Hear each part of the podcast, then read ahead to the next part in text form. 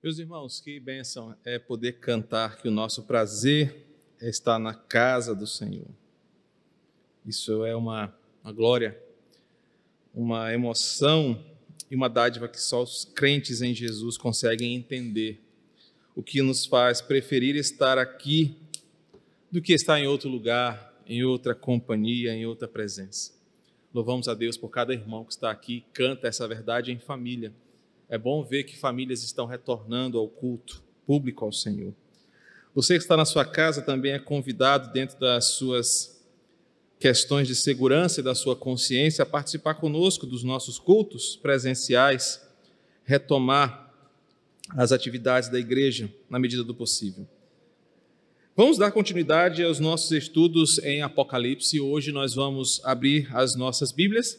No capítulo 7, leremos a unidade dos versos 9 ao 17, em continuidade àquilo que aprendemos na semana passada, da visão de João enquanto ele está entendendo o que está acontecendo nos céus. Então, Apocalipse 7, versículos de 9 a 17, as crianças que estão aqui são convidadas a prestarem bastante atenção, para depois, lá no MCC, quando a tia fizer uma pergunta, olha, o que, que o pastor pregou de manhã? Você fala, olha, o pastor pregou sobre isso, tá? Então, concentre-se, ouça, preste bem atenção. Apocalipse 7, versos de 9 a 17. Depois destas coisas, vi e eis que grande multidão que ninguém podia enumerar, de todas as nações, tribos, povos e línguas, em pé diante do trono e diante do cordeiro, vestidos de vestiduras brancas, com palmas nas mãos, e clamavam em grande voz, dizendo: Ao nosso Deus, que se assenta no trono e ao cordeiro, pertence a salvação.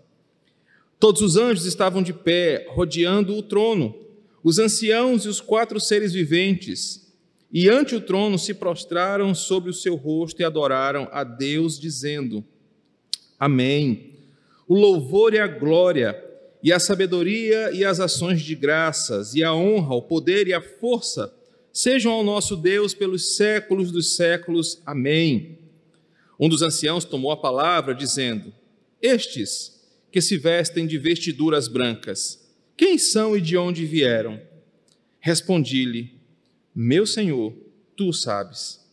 Então ele me disse: São estes os que vêm da grande tribulação, lavaram suas vestiduras e as alvejaram no sangue do Cordeiro. Por razão porque se acham diante do trono de Deus e o servem de dia e de noite no seu santuário. E aquele que se assenta no trono estenderá sobre eles o seu tabernáculo. Jamais terão fome, nunca mais terão sede não cairá sobre eles o sol, nem o ardor algum, pois o cordeiro que se encontra no meio do trono os apacentará e os guiará para fontes de águas da vida, e Deus lhe enxugará dos olhos toda lágrima. Oremos mais uma vez. Espírito Santo, fala com a gente hoje pela manhã. O Senhor tem sido tão misericordioso e tem sempre falado com a tua igreja e que nesse momento, nessa exposição, possamos ser enriquecidos pela tua palavra. O que queremos é isso e pedimos humildemente em nome de Jesus. Amém. Meus irmãos, a, a visão de João contemplou, nós aprendemos isso desde a semana passada, o que estava acontecendo com os salvos em Cristo, que foram selados em suas frontes, para que nenhum mal lhes sucedesse diante de, do dia terrível do juízo de Deus que estava acontecendo entre os ímpios no final do capítulo 6. Na semana passada, nós aprendemos que a visão ilustrou, é, pelo uso que João fez de um termo, 144 mil que estavam sendo salvos e selados. E aprendemos que esse número ele é simbólico e representa a salvação de todos os crentes ao longo de todos os tempos. É o cumprimento de uma promessa que Cristo fez certa vez em João capítulo 15 que nenhum dos seus se perderia, que ele veio para salvar o que era seu, para chamar para si os que eram dele, e que a totalidade perfeita desses santos seria no final guardada pelo Senhor. Aprendemos que João usa uma figura de linguagem para dizer o seguinte: ele ouviu um chamado no céu, e esse chamado remetia a todos os crentes que estavam sendo poupados do dia do juízo, da ira do cordeiro que estava acontecendo no capítulo 6. O trecho em destaque agora é uma, como eu posso explicar? é uma forma judaica de ensino, é uma chamada pedagogia judaica. Por exemplo, no Antigo Testamento você tem a seguinte forma: um relato é contado em um capítulo e no capítulo seguinte ele é detalhado. Vemos isso muito claro em Gênesis 1 e Gênesis 2. Gênesis 1 é nos contado sobre a forma da criação do universo. No capítulo 2 nós temos a repetição desse assunto de forma mais detalhada. Nós temos isso no livro de Daniel, temos isso em outros textos do Antigo Testamento, porque era uma forma do judeu explicar um assunto. Ele explica uma visão panorâmica e repete esse mesmo ensinamento de forma detalhada. Os versículos de 9 ao 17 nos mostram que, dos versículos 1 ao 8, João apresenta a visão desses salvos num contexto ah, ideal, amplo, e agora ele vai detalhar a mesma coisa com outras palavras. Ou seja, versículos de 9 a 17 é a mesma coisa que ele viu do 1 ao 8, ao 8 só que agora de forma detalhada. E esse detalhamento de João na visão dos glorificados é muito importante para nós. Primeiro, porque o versículo 9 diz assim: Depois destas coisas, percebam o paralelo com o versículo 1, depois disto, Vi e eis que eis grande multidão que ninguém podia enumerar. Depois dessas coisas que João revela que já aconteceram, ele está dizendo o seguinte: Eu vi que os salvos que foram confirmados pelos selos, guardados e protegidos estavam reunidos em um só lugar. A diferença é que agora não são mais 144 mil, mas João muda o termo é uma multidão que ninguém podia enumerar. Um dos grandes argumentos contra o número literal dos 144 mil é que, na mesma unidade, João não repete o termo para confirmar o seu peso de informação. Ele diz o seguinte: os 144 mil ali era só uma figura de linguagem, porque, na verdade, é uma multidão que não se pode enumerar de tão grande que era muito maior do que 144 mil. No versículo 4, observem do capítulo 7, nós percebemos um detalhe: ele só ouve o chamado. Nós falamos isso semana passada. Mas agora, no, no versículo 9, ele vê. E a ideia que apresenta-se aqui é que no versículo 4 ele primeiro ouviu e confirmou o chamado, ele estava ouvindo o que estava acontecendo, mas agora os seus olhos contemplam quem eram essas pessoas. E para confirmar que o número 144 mil é apenas simbólico, agora João prefere usar uma outra expressão: grande multidão que ninguém podia enumerar. Detalhe do versículo 9: essas pessoas são um misto de todos os povos e nações. Ele diz: são de todas as nações, tribos, povos e línguas, em pé diante do trono e diante do cordeiro. Em outras palavras, o que João está vendo aqui é um cumprimento da imagem de uma igreja universal, no sentido mais completo do cumprimento do que Jesus falou para os seus discípulos. Jesus disse: Ide por todas as nações, para reunir o meu povo de todos os lugares. Em Mateus capítulo 24, abra sua Bíblia comigo, versículo 14 diz assim: e será pregado o evangelho do reino por todo o mundo, para testemunho a todas as nações. Então virá o fim. João está vendo exatamente isso. Todas as nações ali agrupadas como um sinal de que o evangelho se estende para todo o mundo. João vê, em outras palavras, todos nós que aqui estamos nessa manhã, em um momento glorioso diante do trono de Deus. João viu indígenas, esquimós, africanos, europeus, asiáticos, todos reunidos pela graça e pela salvação em Cristo. O que João vê lá na frente, numa, num tempo que não nos é explicado, é que essas pessoas de todas as nações, tribos, povos e línguas, foram poupadas do juízo vindouro e pela graça estão diante do Cordeiro.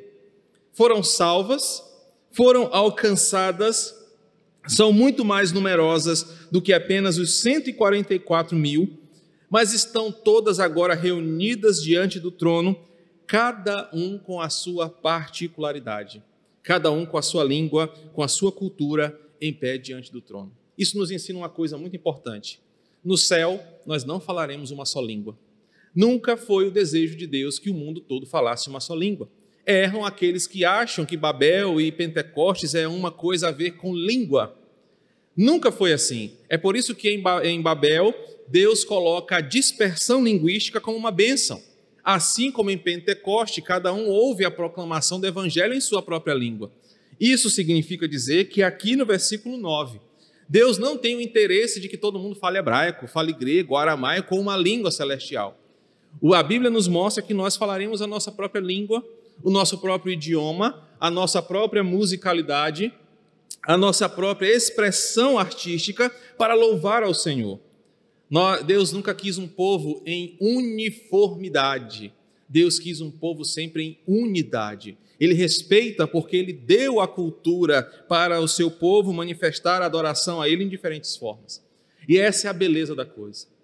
Imagine-se no céu, povos misturados entre si, de acordo com o versículo 9, tribos, povos, línguas e nações, e de repente você olha para um canto, tem os africanos louvando a Deus com as suas danças, os seus tambores, e você olha para o outro canto, tem os esquimós com a sua cultura glorificando ao Senhor. Você olha para cá, tem uma roda de samba de brasileiros cantando ao Senhor e louvando e glorificando o seu nome. Você olha uma orquestra sinfônica da Europa ministrando louvores ao Senhor, e todos com uma só linguagem.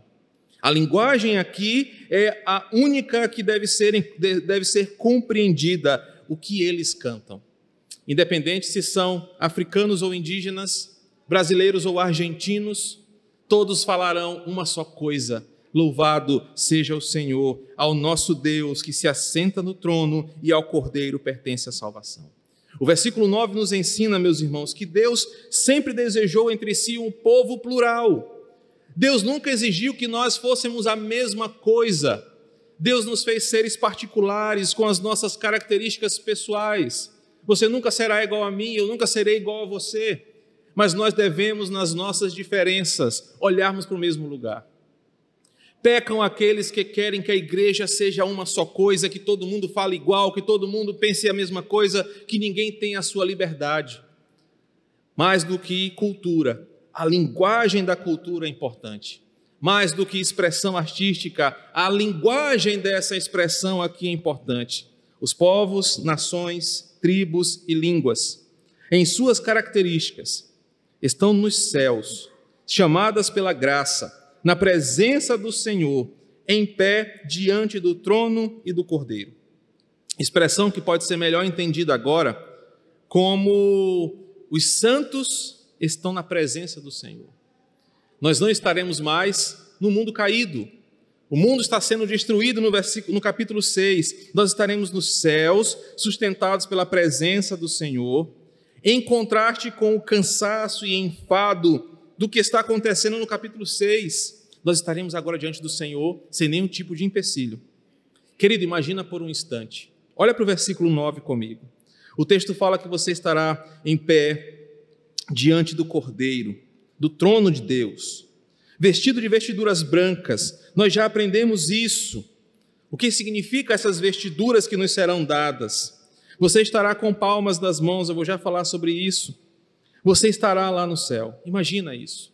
E de repente, lá estaremos nós, livres de dores, doenças, lutos, sofrimentos Lá nós estaremos em pé, neste culto que está acontecendo no céu, selados, marcados, protegidos eternamente por Deus de todos os males que nós já conhecemos. Imagina isso.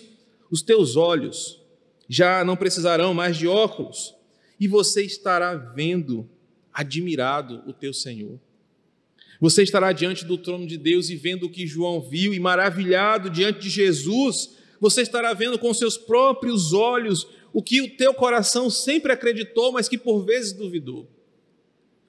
Quando eu, eu, preparei esse estudo alguns dias atrás, eu, meu Deus, nesse dia a minha incredulidade vai ser humilhada. Nesse dia cairá por terra toda dúvida do meu coração, porque os meus olhos vão ver o que essa palavra manifestou há mais de dois mil anos para nós. Nossos olhos vão ver essas coisas. E eu quero que você imagine comigo: nada será tão belo, nada será tão glorioso. Você vai olhar para o seu corpo e aqui nessa vida castigado por rugas, doenças, marcas, sofrimentos, mas lá será tudo diferente, tudo transformado.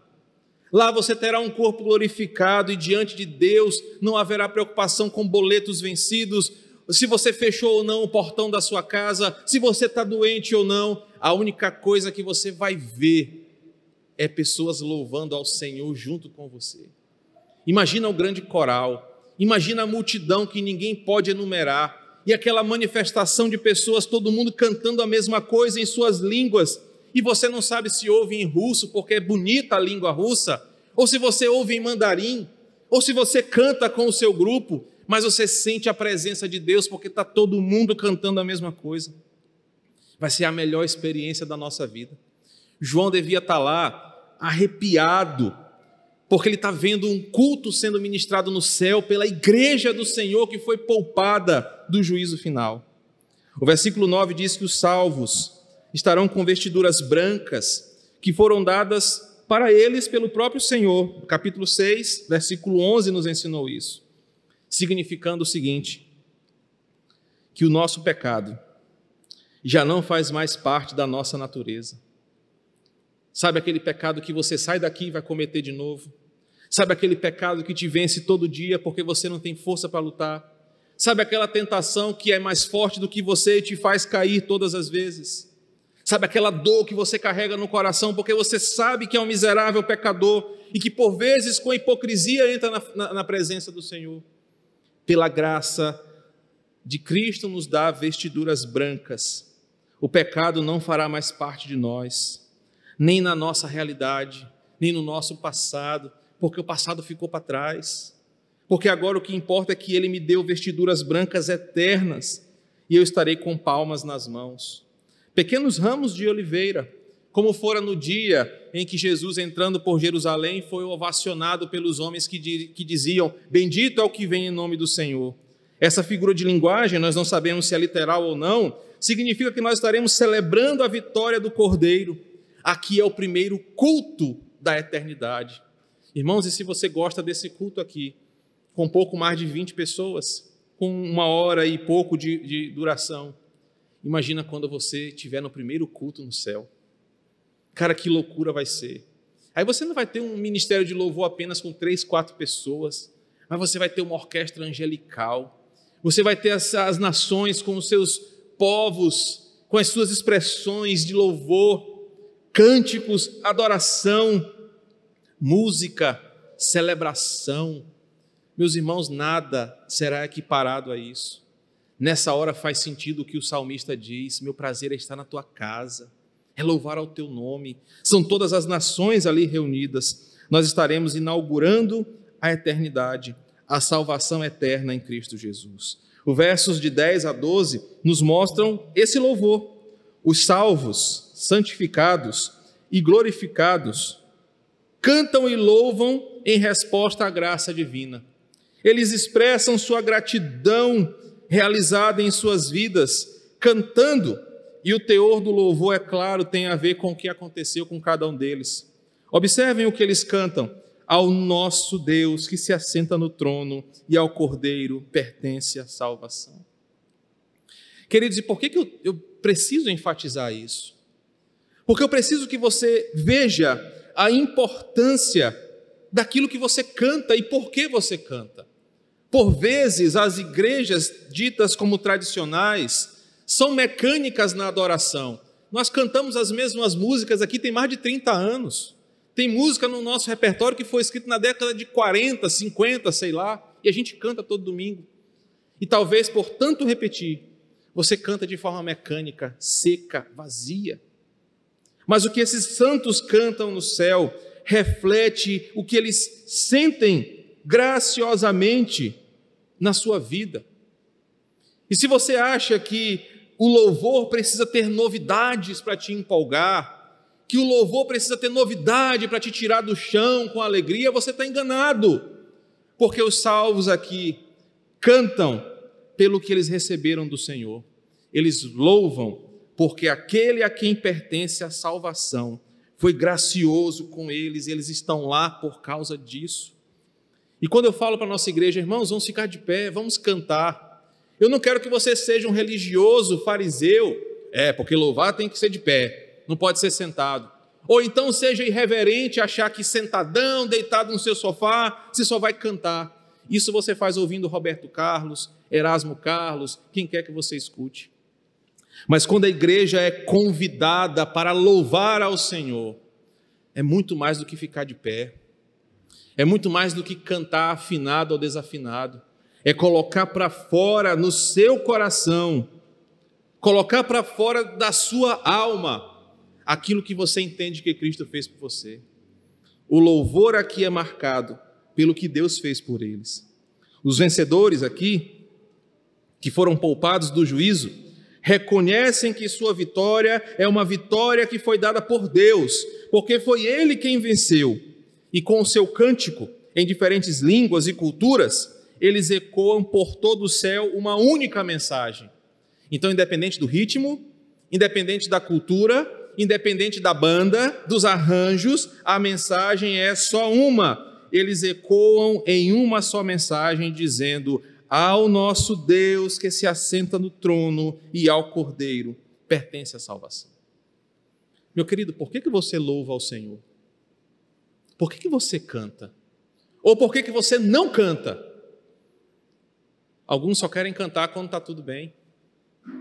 Alguns só querem cantar quando a coisa está legal. Ou só querem cantar quando são abençoados. E na dor e na miséria, você ainda consegue louvar? E na dor e no sofrimento, por que, que você canta? O nosso louvor deve ser: a salvação de Deus chegou na minha vida. Nada é mais importante que isso. O cântico da multidão dos salvos, perceba, ganha um complemento. E aqui a coisa ainda fica mais bonita.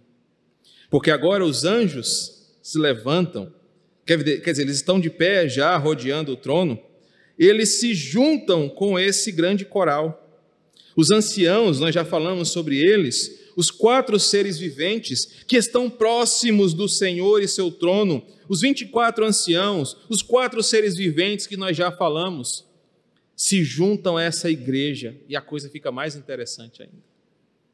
Imagina agora você ver os anjos louvando. Imagina você ver os 24 anciãos ali prostrados, os quatro seres viventes que guardam o trono do Senhor ali, rodeando o trono de Deus, se juntando com você com a mesma coisa. E a, a, o, o louvor que ecoa por todo o céu, o louvor que ecoa por todos os lados, agora ganha um complemento. Observem que a, inumero, a inumero, inumerável multidão junta-se com esse coral de adoração, e cantando a Deus, eles dizem uma verdade poderosa. Aquele que está no trono e ao cordeiro são dignos de receber, versículo 12, o louvor, a glória, a sabedoria, ações de graças, honra, poder e força pelos séculos dos séculos. Todo o céu, todos os salvos, toda a criação agora louva ao Senhor, dizendo: Não há outro como o Senhor. Não há outro que mereça a nossa adoração. Isso tudo por quê? Porque Ele me livrou de uma doença? Não. Porque Ele me deu vida longa aqui na terra? Não. Porque Ele me deu um bom emprego, um bom salário, uma vida confortável? Não. Porque Ele me salvou e me trouxe para cá. Enquanto o mundo está sendo destruído em juízo, os salvos cantam ao Senhor a sua salvação e a sua misericórdia. Não há nada mais importante do que isso para um crente. E tolos são aqueles que acham que coisas podem ser melhores do que isso aqui. Meus irmãos, o louvor que está acontecendo no céu, ao que está sentado no trono e ao Cordeiro, mostram que nada é mais importante na nossa vida, muito mais do que a vida propriamente dita, muito mais do que a saúde, muito mais do que os patrimônios, do que a salvação que Ele nos deu e que será manifesta nesse dia. Eu conversava ontem com Lely e vindo para cá eu lembrei disso. A gente olha os ímpios, e ontem a gente estava passeando uh, para esparecer um pouco a cabeça com os meninos, e a gente via as aglomerações na cidade, povo sem máscara e os ímpios lá se divertindo à sua moda, e a gente conversando, rapaz, esses aí não tem nem medo e não pegam a doença. E a gente lembrou do Salmo 73, quando Davi entra numa crise. Cara, o ímpio sempre parece saudável, sempre parece feliz, sempre parece bem, enquanto que o crente vive com medo de morrer de um Covid, pega a doença, vive atribulado. A diferença do Salmo 73 é aqui. Até que eu entrei na presença do Senhor. E aqui está a diferença, irmãos. Aqui está a diferença de porque no final, nós que por vezes vamos morrer de uma enfermidade como essa, enquanto ímpios viverão uma vida longa aqui e feliz.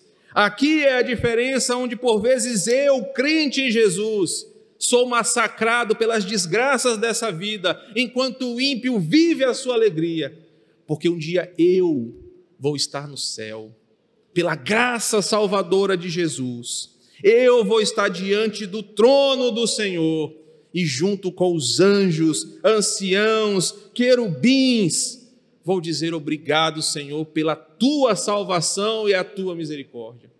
E o Salmo 73 diz: Mas o ímpio não sabe o que é isso. Então, os versículos 10, 11 e 12 nos mostram um culto que começa com um amém, no louvor e termina com um amém, assim seja, confirmando tudo isso, nos levando a perceber um culto que está sendo prestado no céu, onde só salvos, redimidos, alcançados pela graça, entenderão o porquê vale a pena louvar ao Senhor. O porquê vale a pena ser guardado pelo Senhor e manter-se fiel à Sua palavra, mesmo assolado aqui, felizes na eternidade com o Senhor. O versículo 13 nos traz um detalhe interessante. Pela segunda vez, um ancião procura falar com João. A gente não sabe se é o mesmo ancião do capítulo 5 ou se é outro, mas agora ele pergunta o seguinte: é, João, você sabe quem são esses que estão aí? E a pergunta é muito mais para esclarecer e confortar o coração do apóstolo do que questionar uma coisa que aquele ancião não sabia. Aquele ancião, ele representa a liderança da igreja no Antigo e Novo Testamento, nós já falamos sobre isso. Eles, os anciãos, sabem muito bem quem são aquelas pessoas que estão com vestiduras brancas. Se você observar o capítulo 5, versículo 4 e 5, o ancião que falou a primeira vez com João falou com um tom de tristeza, quando ele não sabia quem era digno para abrir os sete selos, e o ancião vem consolá-lo. Mas agora o teor é outro. O ancião, não sei se o mesmo ou se outro ancião, vem trazer boas notícias. E ele fala assim: João, você está entendendo o que está acontecendo aí no céu? Você sabe que confusão é essa aí? Esse tanto de gente cantando, pulando, louvando ao Senhor? João não sabe, o ancião sabe. E ele diz: João, deixa eu te explicar quem eles são. Versículo 14: Esses são os que vêm da grande tribulação esses são os que lavaram suas vestiduras e as alvejaram no sangue do Cordeiro. A resposta que João recebe pode ser interpretada o seguinte: olha, é, esses que estão aqui são os santos de roupas brancas, são o povo que o Cordeiro comprou com o seu sangue. Capítulo 5, versículo 9. Ou seja, todos que estão aqui foram salvos pelo Cordeiro e eles foram libertos de um mal terrível. A resposta chama atenção, claro, porque muitos se prendem no que é a grande tribulação. Porque essa expressão grande tribulação aparece apenas em dois textos, Mateus 24, 21 e em Daniel 12, versículo 1.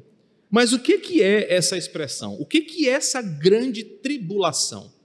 Será que é algo pior do que a gente está vivendo agora? O que, que é a grande tribulação? Kistemacher, que é um comentarista bíblico, diz assim: a expressão grande tribulação abarca todos os cristãos que vivenciaram uma opressão em sua vida e perseguição que não puderam, liber... não puderam lidar. Trata-se de uma expressão universal e coletiva que inclui todos os santos em todos os séculos.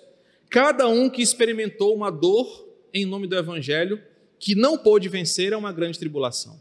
Por exemplo, alguém que morre na igreja perseguida, Essa é uma grande tribulação. A igreja que sofre amedrontada neste momento difícil que vivemos, grande tribulação.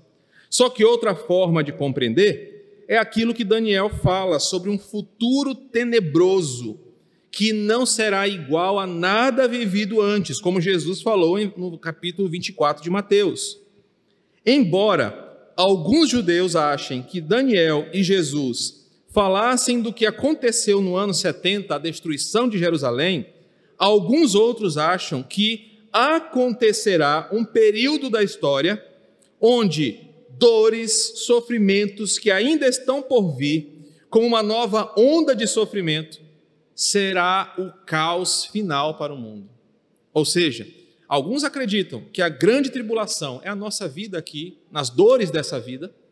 Outros dizem que a grande tribulação será um momento final onde pressões contra os santos, Vem de todos os lados, da natureza, catástrofes naturais, perseguições políticas, sociais, econômicas, espirituais, vão atribular a igreja a ponto de nós não conseguirmos mais viver. Parece ser uma tribulação escatológica que está aparecendo cada vez mais próxima. Queridos, pare para pensar um pouquinho comigo. Será que Deus não está tendo misericórdia de já chamar alguns dos seus santos para si. Porque Deus sabe que daqui para frente a coisa vai só piorar. Eu não sei se você às vezes se pega pensando nessas coisas. Se você acha que você está sendo poupado porque está conseguindo se esquivar da Covid e de outros males e que você está no lucro, me permita provocar o seu pensamento. E se Deus está tendo a misericórdia de alguns e já está chamando para a sua glória, e você que está ficando aqui vai ser só cada vez mais atribulado, perseguido, sofrer, e você vai orar, Deus me leva logo porque eu não aguento mais. Precisamos entender que a Bíblia fala de diversas formas o mesmo assunto. Por vezes você acha, pronto, eu estou me livrando aqui, estou me esquivando, eu estou bem. Mas e se a grande tribulação já começou e aqui é só o princípio das dores? E se daqui a algum mês, dois meses, três meses, o quadro piorar, as coisas ficarem insustentáveis, como nós estamos vendo aqui em Apocalipse, você vai invejar os que já foram. Você vai ter inveja daqueles de quem Deus já chamou. Grande tribulação significa um sofrimento grande, uma tribulação que vai vir sobre nós de todos os jeitos, que Jesus falou que vai acontecer e que nós podemos concluir o seguinte: a grande tribulação começou desde os sofrimentos de Jesus, agora é compartilhada por todos os cristãos, que assim como João, precisam se unir em fé, na tribulação e na esperança. O ancião explica para eles, para João, perdão, que eles estão lá, perceba, não porque eles foram fortes, resistentes, sabe aqueles filmes é, de apocalipse zumbi quando só um grupo resistente sobrevive até o final do filme, tipo Matrix, Externador do Futuro, Eu Sou a Lenda. Esses santos não estão lá porque sobreviveram, porque sabiam lutar, porque, porque eram espertos, mas eles estão lá porque foram lavados e purificados pelo sangue do Cordeiro. Eles chegaram lá porque Cristo morreu por eles, porque Cristo os salvou. Eles morreram em sofrimento mas Deus os poupou eternamente. O versículo 15 nos mostra que a adoração é o fruto desse reconhecimento. Aqueles santos estão nos céus, vieram da grande tribulação, morreram, sofreram, mas eles lavaram as suas vestes no cordeiro e em seu sangue. Qual é a resposta disso? adoração. Adoração é fruto do reconhecimento do que Deus fez por você. Gratidão pelo que foi feito, pelo reconhecimento da sua condição terrível. Quando os salvos recebem as vestiduras brancas e são poupados do juízo, como consequência dessa ação de Deus, eles agradecem em louvor. Meus irmãos, os versículos 15 e 16 mostram que esses salvos servem eternamente no santuário de Deus. Eles são agora os novos sacerdotes, que não precisam mais aspergir sangue sobre si, mas eles agora estão ali sem precisar imolar animais no altar. Eles já estão vestidos de branco, eles estão na presença de Deus. Coisa que você e eu às vezes temos preguiça de ir, ou oh, domingo de novo, ir para a igreja, ou oh, meu Deus, já tem reunião de novo no Zoom. Esses aqui, quando entenderam o que vai acontecer e do que eles serão poupados, eles não terão outro prazer a não ser estar na casa do Senhor. E às vezes, o que nos falta é um pouco disso. Nós achamos que ir à igreja é só uma atividade da semana, mas quando você entende o que isso representa, você não queria estar em outro lugar. Quando você percebeu, Jesus me livrou do laço da morte, do inferno, da condenação. Não tem outro lugar melhor do que adorar a esse Deus com os meus irmãos. E é por isso que o culto no céu nunca vai acabar. Porque na hora que te bater uma preguiça, se é que vai bater, porque preguiça é pecado, então não vai ter no céu, você vai lembrar: cara, mas Deus me salvou. Eu podia estar agora sofrendo no inferno como um ímpio, porque se dependesse de mim, é lá que eu estaria, porque eu sou um homem miserável, como Paulo diz. Mas por causa de Cristo, que me deu vestes brancas, me marcou com o seu sangue, aboliu os efeitos da queda de Adão, rasgou a dívida que eu tinha com Deus, me deu uma nova oportunidade. Eu agora estou na sua casa eternamente. Pastor, então quer dizer que no céu vai ter culto o tempo inteiro? Nós não vamos fazer outra coisa? Meu irmão, o texto está dizendo que você não terá obrigação de ir para o culto. Não vai ter uma lista de chamada no céu. Olha, Hans, três faltas, tu cai, viu? Três faltas aí, tu vai descer lá para o inferno. Não vai ter obrigatoriedade, mas o seu coração vai dizer o seguinte: eu quero estar na casa do meu Deus. Eu quero estar adorando o meu Deus porque Ele fez tudo por mim. As outras coisas serão secundárias. O céu vai ter uma infinidade de coisas para fazer, mas você pensa, cara, eu vou ah, jogar bola ou eu vou adorar o meu Senhor? Eu vou adorar o meu Senhor porque eu estou aqui por causa disso. Nós não seremos obrigados, mas nós iremos por alegria de saber que o Senhor nos salvou. Versículo 15 fala que Deus vai estender sobre eles o seu tabernáculo, ou seja, eles serão cheios da presença do Senhor coisa que nós não sentimos nessa terra. O seu corpo, o meu corpo, não pode sentir esse nível de presença de Deus. Os pentecostais, neopentecostais, tentam enganar as pessoas achando que aqueles rodopios, aqueles trimiliques, aquelas bobagens que eles fazem são presença de Deus. A presença de Deus não é esse tipo de coisa. É algo que nós não conseguimos descrever, que nós só sentiremos aqui, porque livres do pecado, da mácula, da dívida, nós provaremos da presença de Deus. Os versículos 16 e 17 caminham para o final dessa visão, e aqui o meu coração se enche de alegria, porque o final da visão de João, capítulo 8, ele vai retomar agora o último selo.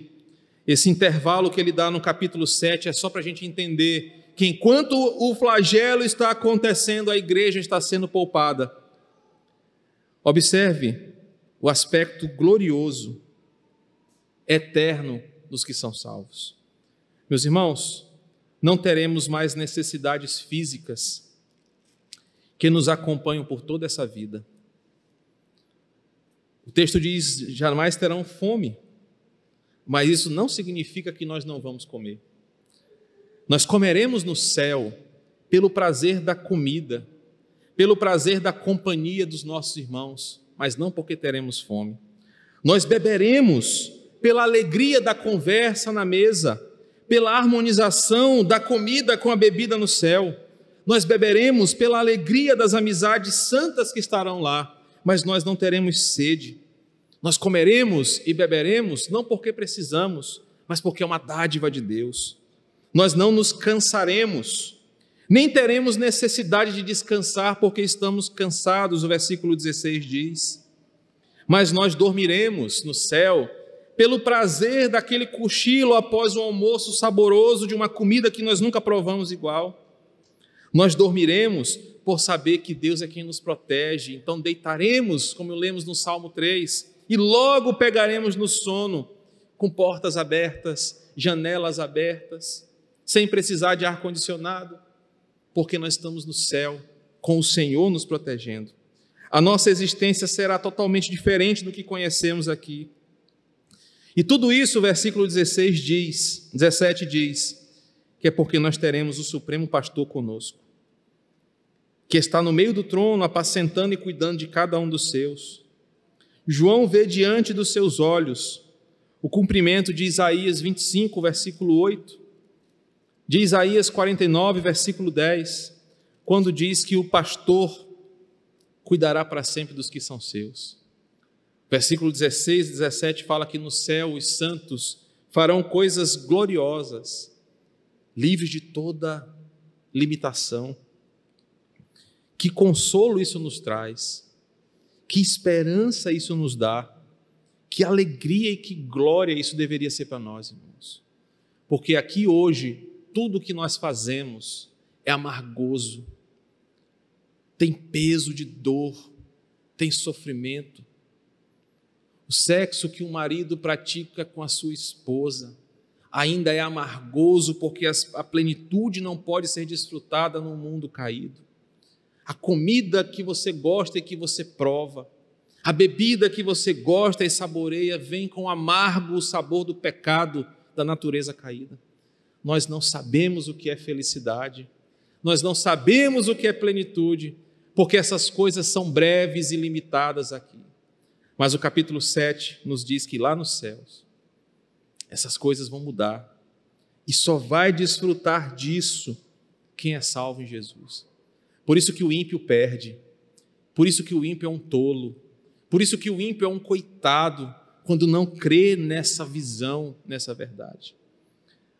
O capítulo 7 nos ensinou que a salvação vai alcançar todos os eleitos de Deus espalhados por todo o mundo. Todos os que foram chamados por Cristo serão guardados e conduzidos até esse momento glorioso. Ninguém vai ficar de fora, mas também ninguém vai entrar se não for salvo. No céu, nós teremos uma das mais poderosas experiências de adoração ao Senhor. Nada vai se comparar a este culto que serviremos ao, ao nosso Deus eternamente. Aprendemos também que a tribulação faz parte da história de Deus, para aproximar os seus filhos de si. Observe no versículo 14 que eles vêm da grande tribulação, ou seja, nesse mundo você vai passar por aflições, Jesus disse, mas tem de bom ânimo, eu venci o mundo. A tribulação é uma forma que Deus usa para chamar os seus santos para si, para confiar em Cristo e em seu sacrifício. E por fim, no céu, e só no céu, nós teremos uma experiência fantástica, perfeita, uma existência gloriosa, prazerosa, indescritível. Aqui, e somente aqui no capítulo 7, nós seremos plenos, satisfeitos para sempre. Que você deseje esse momento, que para você nada mais seja mais importante do que estar aqui. Se você mantiver os seus olhos aqui, Senhor, eu quero participar desse momento. E eu digo para você que quando eu preparei esse estudo, vendo o que estava acontecendo com a minha família, vendo o que está acontecendo com a igreja, com o mundo, com colegas e queridos que perdi essa semana e de tudo que está acontecendo, eu falei: Senhor, eu quero participar desse momento. Eu quero, até brinco com Lélia, eu quero um dia lá no céu olhar para ela e falar: está vendo? Mesmo quando eu não acreditava, mesmo quando eu duvidava, nós estamos aqui. Nada deve ser mais importante, você não deve desejar outra coisa a não ser, Senhor, eu quero participar deste culto, eu quero estar aqui, porque aqui eu estarei desfrutando para sempre da vida contigo. Nada será melhor. Se os teus olhos estão como uma visão de galinha, que só olha para baixo, boleto, casa, carro, isso e aquilo outro, você está vendo pequeno demais. A sua visão deveria ser como a águia ou como ontem eu aprendi, um albatroz do, dos Andes que enxerga não sei quantos quilômetros de distância. Você deveria estar olhando sempre para esse momento. Eu quero estar no céu. Os nossos queridos irmãos, como faço menção do Rubinho Mucama, uma hora dessa está lá, vestido de branco, cantando ao Senhor e vendo a expressão de louvor da igreja. Nada é melhor do que isso. Não perca essa visão, não perca esse horizonte. Você foi chamado por Deus para isso aqui. Persevere, creia, viva isso como a meta mais importante da sua vida. Que o Senhor nos abençoe, nos guarde, que a graça do Senhor esteja estendida por todos nós e que hoje à noite nós possamos cultuar o seu santo nome em alegria de coração.